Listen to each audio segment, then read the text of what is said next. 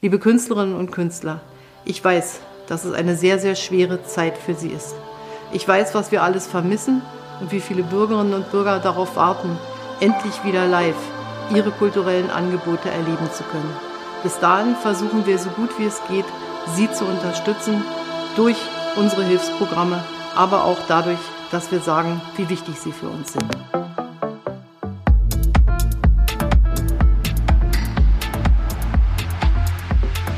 Leonie, hi. Lieber Julian, hallo. wir haben ja schon lange ähm, uns mit dem Thema ähm, Clubkultur, Kultur an sich, Konzerte, Live-Musik, Feiern äh, beschäftigt. Ähm, wir hatten einen Podcast geplant und jetzt kam die Corona-Zeit und wir haben gemerkt, ähm, irgendwie gibt's da auch nichts, ähm, keinen Überblick in diesem Bereich, ähm, wo man einfach auch mal weiß, äh, wie ist denn jetzt gerade der Status quo und wo kann es hingehen.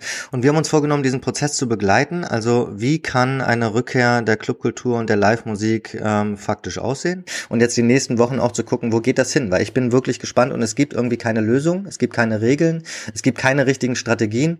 Und ähm, wir wollen einmal gucken, ähm, was so die, die Wege sein könnten ähm, und das in den nächsten Tagen, Wochen begleiten, mit vielen coolen Leuten sprechen, äh, die uns da hoffentlich auch ein paar Einblicke geben, ähm, weil für uns ist es jetzt gerade aktuell glücklicherweise noch nicht existenzbedrohend, für andere definitiv schon. Und da sind wir betroffen als, ähm, als ähm, Partygänger, als Berliner, als ähm, ähm, auch einfach Erwachsene, die einfach auch, sag ich mal, ihre Spielplätze brauchen. Ähm, das ist so ein bisschen auch unser Anliegen da, dass wir halt auch gucken wollen, ähm, wie, wie, wie schaffen es die Clubs potenziell zu überleben, ähm, wie kann die Live-Musik wieder zurückkommen und ähm, genau, würden da erstmal so einen, so einen kleinen Einblick geben, wo wir stehen. Äh, deswegen haben wir da auch mit Merkel schön begonnen, weil ich finde es ja sehr spannend. Sie hat es auf dem Schirm. Ähm, ähm, es, es, es wird drüber nachgedacht, was da gemacht werden kann. Und wir wollen einmal gucken, was sind denn da vielleicht so die Ansätze? Genau, absolut. Und äh, um nochmal aufs Thema Merkel zurückzukommen, ich fand es auch tatsächlich sehr schön, dass da die Künstler nochmal so herausgehoben worden sind. Ähm, einfach weil einem das das Gefühl gibt, dann doch gesehen zu werden und dass die Kunst eben doch auch wichtig ist und dass das auch überall ankommt. Und, und zur Kunst und zur Kultur, da gehört natürlich die Musik dazu und ähm, da gehören noch ganz, ganz, ganz viele andere Dinge dazu. Aber ich finde das schön, dass es wirklich einfach auch auf politischer Ebene gesehen wird, dass es wichtig ist und dass die Menschen das brauchen und dass das existenziell tatsächlich auch für die Menschen ist. Genau. Leonie, du bist DJ und Moderatorin unter anderem, ja, bist ein Tausendsasser im Entertainment-Bereich. Ja. Ähm, Hans Dampf in allen Gassen. Genau. Ich bin äh, sowas wie ein Music Supervisor im, im Werbebereich, äh, suche Musik für, für große Marken und Werbekampagnen. Wir sind beide mehr oder weniger betroffen von der Situation. Ähm, du vielleicht etwas negativer als ich. Bei mir ist es irgendwie so, dass es noch aufgefangen wird, weil natürlich weiter geworben wird, wird weil die Leute ähm, weiter ferngucken und äh, ihr Handy benutzen und ähm, viele Marken, denen geht es gar nicht so schlecht, anderen geht es schlecht, aber vielen geht es auch nicht so schlecht und Musik wird immer benötigt. Das heißt, an dem Punkt ähm, kann einiges aufgefangen werden, ähm, aber bei dir ist es zum Beispiel so, dass wirklich auch natürlich Gigs ähm, ausfallen ähm, und du auch jetzt wie zum Beispiel dann eher auch in Livestreams auftrittst, richtig? Ja, also man muss natürlich dazu sagen, andere Künstler hat es noch viel, viel schlimmer getroffen. Ähm, gerade im Konzertbereich, gerade auch Menschen, die quasi dafür verantwortlich sind, dass ein Konzert überhaupt am Laufen gehalten wird das sind ja Menschen hinter den Kulissen, die zum Teil total vergessen werden, denen Bookings rausfliegen. Bei mir ist es nun so, dass natürlich habe ich das jetzt mitbekommen, man muss aber auch dazu sagen, ähm, ich bin jetzt noch relativ frisch in der ganzen Szenerie bewege mich aber in der ganzen Szene tatsächlich schon relativ lange und habe ein riesengroßes Umfeld, wo es relativ viele DJs auch gibt. Und mit denen habe ich mich natürlich auch auseinandergesetzt und auch ich selbst bin davon betroffen gewesen, insofern, dass mir ich glaube, insgesamt, ach, ich weiß es nicht, über zehn Gigs auf jeden Fall auf einmal an einem plötzlich rausgeflogen sind. Ähm, mhm. Es ist erstmal ganz strange gewesen, aber für mich nicht existenziell belastend, ja. Ähm, mhm. mhm. Gleichzeitig ist es bei anderen Künstlern so, dass die davon ihre Miete bezahlen müssen. Die sind darauf angewiesen, mhm. dass sie am Wochenende auflegen. Die sind darauf angewiesen, dass sie ähm, mit Künstlern auf Tour gehen und den Ton dort machen, zum Beispiel, ja. Ähm, bei mir war es dann so, dass ich die Zeit versucht habe, so gut wie möglich zu nutzen, einfach um noch mehr Musik zu machen, noch tiefer in die Recherche zu gehen, ähm, selbst auch in die Produktion mehr zu gehen und hatte dann das große Glück, tatsächlich auch bei zwei Livestreams zu spielen, einmal im Klunkerkranich und einmal bei den Wusa Quarantäne Diaries im Sage äh, Restaurant. Und ich muss schon sagen, das ist, das ist was total anderes. Und ich habe mir davor echt in die Hosen gemacht. Ich habe Back-to-Back mit meiner ähm, Musikpartnerin Mona Pirsat gespielt und ähm, wir waren so dermaßen aufgeregt, weil das ist einfach eine komplett andere Geschichte. Du stehst da vor einer Kamera, etwas, was ja per se schon mal irgendwie strange ist. Was die Leute auch eigentlich gar nicht so richtig sehen, ne? Die sehen ja nur das DJ-Pult und den DJ, aber sie sehen ja gar nicht die Kamera, die dann plötzlich auf eingerichtet ist. Ähm, das heißt, dass die DJs dann auch einfach sich da mal ganz anders reflektieren und wahrnehmen. Absolut. Genauso ist es. Denn man steht da und es ist wirklich so, man spielt halt in einen leeren Raum oder wie im Klunkerkranich auf eine leere Terrasse. Und da steht dann zwar eine Kamera und dahinter steht auch ein Kameramann, aber im Endeffekt ist man alleine und die Kamera ist auf eingerichtet und natürlich geht einem richtig schön äh, die Muffe, weil man Angst hat, irgendwas falsch zu machen, dann doch einen falschen Knopf zu drücken, dann den Regler in die falsche Richtung zu drehen. Das sind alles so Sachen. Weil die Leute halt vom, ja, weil die Leute vom Bildschirm sitzen und äh, natürlich nicht am Feiern und besoffen sind oder was auch immer und ähm, und dort einfach eine gute Zeit haben und bestenfalls keine Ahnung ist das Licht eh schummrig und keiner äh, kriegt so richtig mit, was du da machst und du gehst auf die Energie ein. Das fehlt ja. Total, genau dieses auch auf die Energie der Menschen einzugehen und sich darauf einzustellen, ähm, was passiert da jetzt gerade vor mir? Okay, da gehe ich ein bisschen bisschen softer rein, da gehe ich ein bisschen doller rein. Das ist ein bisschen, äh, das ist ein anderes Publikum als äh, auf dem Floor nebenan. Auf jeden Fall ist es, äh, ist es sehr aufregend und äh, einem zittern auf jeden Fall die Hände. Das definitiv. Mhm. Und ähm, natürlich schaut man sich später an und denkt sich so, ah, hätte ich doch da war ein bisschen mehr Bass oder da war ein bisschen weniger schnell reingedreht. Aber am Ende des Tages ist es halt menschlich und es ist einfach auch völlig okay, dass man da Fehler macht. Und ähm, da waren ganz andere Leute, die da gespielt hat. Also ich habe vom, ich habe von ein paar Leuten auch gehört, die dann den ein oder anderen Namen gedroppt haben an DJ, wo man sich denkt, so was? Und selbst der war so aufgeregt, aber es ist einfach auch so menschlich. Und es ist auch so mhm. okay, dass man da aufgeregt ist. Aber nichtsdestoweniger ist es was anderes. Du spielst für dich alleine, du bist nicht in der Crowd. Ähm, du hast keine Menschen um dich herum, die dir ein Feedback geben. Und ja, es fühlt sich auf jeden Fall ein bisschen ja. eigenartig an. Merkel spricht übrigens auch für äh, von den von den neuen digitalen Ideen und Ansätzen. Darüber haben wir auch gerade gesprochen. United We Stream etc. Ähm, Livestreaming ähm, ähm, ist dann eine to neue tolle Entwicklung. Nur man muss natürlich sagen, dass sie halt kein Ersatz ist. Also ganz klar auf allen Ebenen kein Ersatz. Sie ist kein Ersatz für äh, Verdienst. Ähm, und sie ist kein Ersatz für, ähm, für die äh, Kultur. Ne? Also es ist ein zusätzlicher Strang, der spannend ist, ähm, den wir auch natürlich verfolgen werden. Und es sind, ist auch, glaube ich, echt super toll, was für Spenden dort gesammelt werden. Da können wir nachher auch noch mal kurz zu sprechen. Das ist ja wirklich enorm, was da ähm, für ein Feedback da ist. Nur, es kann dann halt doch nicht alles auffangen. Und ähm, genau, deswegen müssen neue Konzepte entwickelt werden. Es wird neue Vorgaben geben und da müssen wir auch gucken, wie kann denn sowas eigentlich durchgesetzt werden. Ähm, und sie hat aber übrigens auch gesagt, da wollte ich nochmal drauf eingehen, sie hat trotzdem auch eine Absage erteilt für große Konzerte und Festivals und so weiter, ganz klar.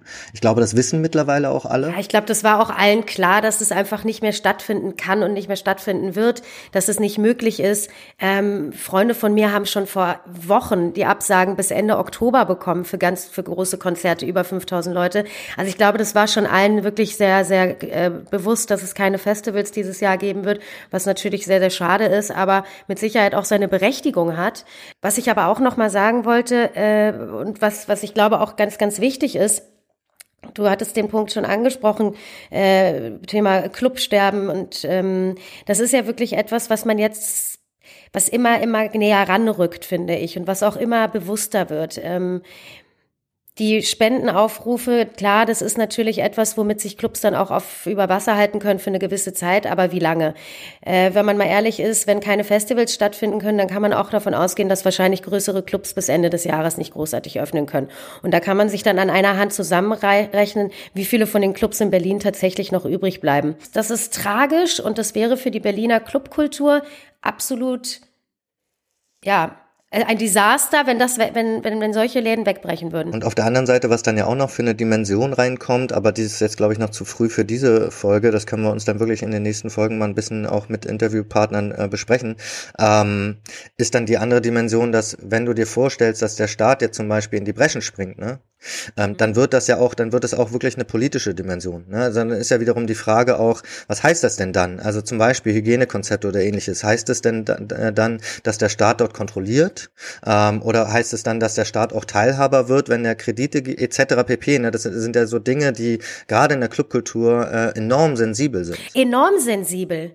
Und auch überhaupt die Freiheitseinschränkung. Das ist ja das, wovon die Clubs leben, wovon die Festivals leben, dass man eben mal frei drehen darf dass man frei ist, dass man ihn nicht mit Mundschutz rumläuft, dass man nicht überall sich desinfizieren muss und irgendwo eintragen muss, bevor man äh, ein Konzert besucht. Aber dann gehen wir doch gleich kurz mal darauf ein, wie das so kommt, warum das so ist. Und da muss man ja einmal so sagen, naja, ähm, Ischgl und der Karneval, ja, die haben schon ihre, ähm, sag ich mal, ähm, Spuren hinterlassen, ja, äh, wenn es um Corona geht. Und das waren nun mal sozusagen Partys. Ja, ähm, das heißt, ich glaube, da ist es auch so, auch zu Recht, dass die Partykultur ähm, da irgendwie ähm, einen echten Fußabdruck hinterlassen hat und äh, man auch weiß, das sind sozusagen diese Superspreader ähm, ähm, Veranstaltungen, ähm, vor denen man sich schützen muss und ähm, ich glaube, da sind auch alle einer Meinung, dass das halt so nicht mehr geht. Ja, ähm, Absolut. deswegen Deswegen ist das ist, ist es natürlich auch klar, dass man jetzt irgendwie gucken muss, ähm, wie man darauf reagiert. Ich finde auch äh, nicht, dass das falsch verstanden wird. Ich finde das absolut gerechtfertigt, gerade in der Partyszene, gerade in der Clubkultur, gerade was Konzerte und Festivals angeht. Es ist absolut notwendig, dass genau da jetzt ähm, eine Linie gezogen wird, ja, mhm. weil es weil man da auf engem Raum ist, weil es da so nah und weil es da sehr, sehr körperlich zum Teil auch zugeht, ja. Ähm, und gleichzeitig fühlt man halt mit beiden Herzen mit, ne? Aber ich glaube, das ist jetzt das Spannende. Wir sind uns trotzdem bewusst, dass diese Art Veranstaltung, von denen wir sprechen, das sind ja auch große Konzerte etc., ähm, das größte Risiko mit sich bringt und die größte Schwierigkeit in der Umsetzung von Maßnahmen. Das ist halt mal so der Punkt.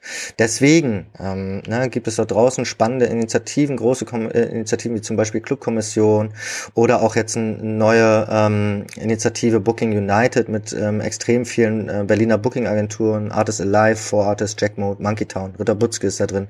Also Booking United, Clubkommission unter anderem, alle fordern jetzt auch von der Politik, ähm, ja, ähm, zu reagieren. Also zum einen geht es da um zum Beispiel neue Regelungen. Ne? Da werden wir uns, also Regelungen für die ähm, für die Clubkultur auch, ähm, ähm, die von der Clubkommission verlangt wurden oder vorgestellt wurden. Da können wir uns mit Lutz Leixenring unterhalten von der Clubkommission.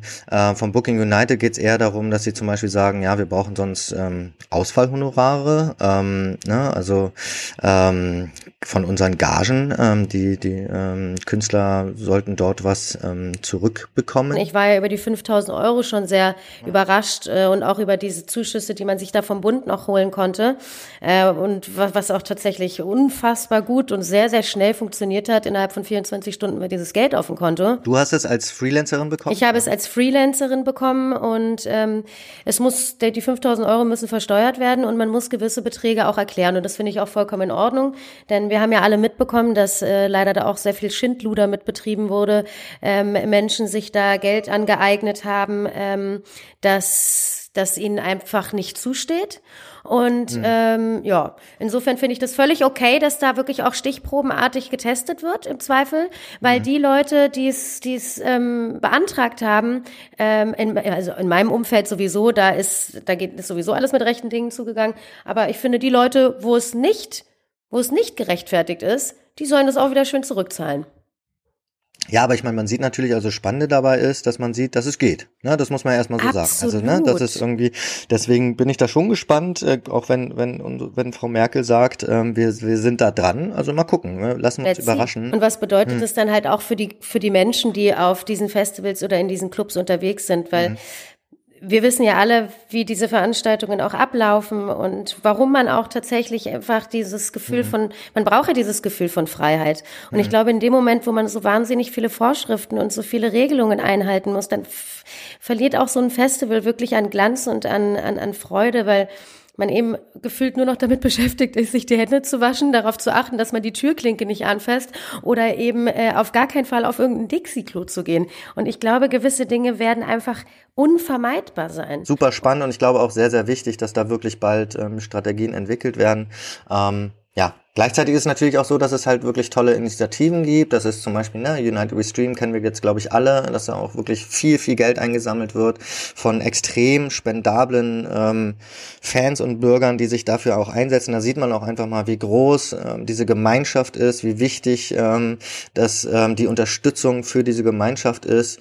Ähm, teilweise dort auch, keine Ahnung, gehen auch Spenden ein von über 1000 Euro. Ich habe es jetzt zum Beispiel auch gelesen vom Hamburger Clubkombinat, die so eine Save Our Sounds Aktion machen, SOS, wo auch ähm, schon über, also knapp 200.000 Euro an Spenden eingesammelt wurden. Ähm, mega heftig und man sieht, wie, wie wichtig ähm, es auch der, für die Mitte der Gesellschaft ist, dort ähm, zu unterstützen. Gleichzeitig ist es natürlich so, dass es halt, wie gesagt, auch nur ein kleiner Lichtblick ist. Äh, wenn man mal, ich habe glaube ich vom Watergate mal gehört, da sind irgendwie, keine Ahnung, die monatlichen Kosten wenigstens in der normalen Zeit sind um die 150.000 Euro. Absolut. Das heißt, es ist dann doch eher nur ein Tropfen auf den heißen Stein. Absolut. Ja. Und gleichzeitig mhm. ist es total schön, finde ich, zu beobachten, ähm, sobald wir auch irgendwie gerade voneinander entfernt sind, dieses, dieser Zusammenhalt, der da jetzt gerade stattfindet, wie die Leute wirklich miteinander versuchen, das wieder auf die Beine zu stellen, wie Clubs sich gegenseitig mhm. unterstützen und miteinander tatsächlich auch da in die Bresche springen füreinander, wie die, wie die Mitarbeiter, obgleich sie halt quasi äh, von ihrem Arbeitslosengeld, äh, Arbeitslosengeld, von ihrer, von ihrer Kurzarbeit jetzt aktuell nur leben müssen, wenn überhaupt, ja. Die Freelancer kriegen ja gar nichts. Äh, und trotz alledem rocken die da ab und sind da am Start und helfen einfach, wo sie können und versuchen den Leuten und den Clubs da unter die Arme zu greifen und machen das alles for free. Und das muss man einfach auch echt mal sagen. Auch die DJs, die meisten DJs, die in diesen Streams stehen, bekommen dafür kein Geld. So, ja. Und das ist alles nur auf, auf Soli und das ist alles nur auf Spende. Und ähm, ich finde, das ist wirklich ein wahnsinniger Zusammenhalt, der da gerade eben stattfindet. Und das ist etwas, was ich mir wünschen würde, dass mhm. wir das wirklich beibehalten und dass das weitergeht, dass wir das mitnehmen aus dieser Zeit. Abgesehen davon ist es natürlich äh, für den ein oder anderen Raver hier in Berlin mit Sicherheit nicht so schlecht, mal ein bisschen ja. zu detoxen. ja? Also äh, Gesundheit für healthy living auf jeden Fall für für ein paar Kollegen hier ja. in der Hauptstadt. Ähm, überall, glaube ich, auf der Welt. Überall, ich glaube überall auf jeden Fall. Und ich muss auch sagen, es hat ja auch was für sich, einfach ähm, mal wieder sich so ein bisschen zurückzubesinnen und zu gucken, was kann man eigentlich sonst noch so alles machen, weil es gibt ja noch sehr viele andere Möglichkeiten. Nichtsdestoweniger, und darum geht's ja, es geht ja nicht um uns Raver oder um die Raver da draußen, sondern äh, vor allem geht's darum, halt eine Kultur zu schützen ja. und. Und ich meine, wir sprechen hier, das darf man ja auch nicht vergessen, wir reden jetzt hier immer so ein bisschen im kleinen Rahmen, auch teilweise regional. Du bist jetzt gerade in Berlin, ich bin gerade in Hamburg. Ähm, da haben wir natürlich auch wirklich ähnliche Probleme, aber es ist eigentlich ein globales Phänomen gerade. Es ist global so, dass ähm, vielleicht bis zu 100 Prozent der Veranstaltungen ausfallen, außer vielleicht in Weißrussland ähm, und ist, ähm, wo noch Eishockey gespielt werden darf.